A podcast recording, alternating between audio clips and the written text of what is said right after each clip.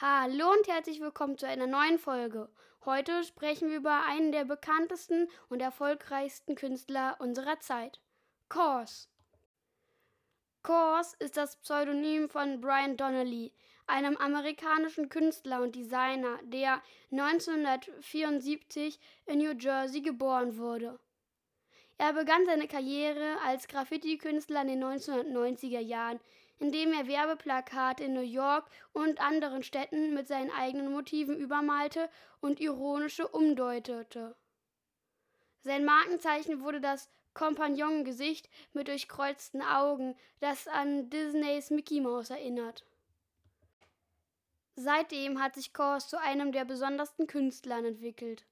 Er kreiert Skulpturen, Gemälde, Spielzeuge und Mode, die von Pop Art und Populärkultur inspiriert sind.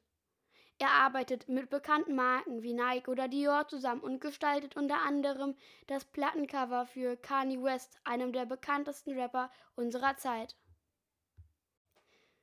Seine cartoonartigen Figuren sehen nicht nur cool aus, sondern sind auch Ausdruck seiner kritischen Haltung gegenüber der Konsumgesellschaft und der Suche nach Identität und Zugehörigkeit in einer globalisierenden Welt.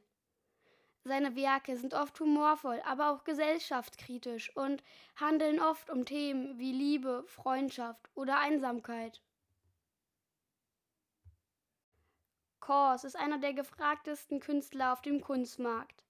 Seine Werke werden in renommierten Galerien, Museen und Open-Air-Ausstellungen gezeigt und erzielen in Auktionen Rekordpreise von bis zu mehreren Millionen US-Dollar. Er lebt und arbeitet zurzeit in Brooklyn, New York. Kors ist vor allem für seine Skulpturen bekannt, die seine charakteristischen Figuren in verschiedenen Größen und Materialien darstellen. Er hat zum Beispiel riesige Skulpturen aus Holz, Bronze oder Fiberglas geschaffen, die bis zu 10 Meter hoch sind. Er hat sie an öffentlichen Orten wie dem Brooklyn Museum, dem Yorkshire Sculpture Park oder dem Harbour City in Hongkong ausgestellt.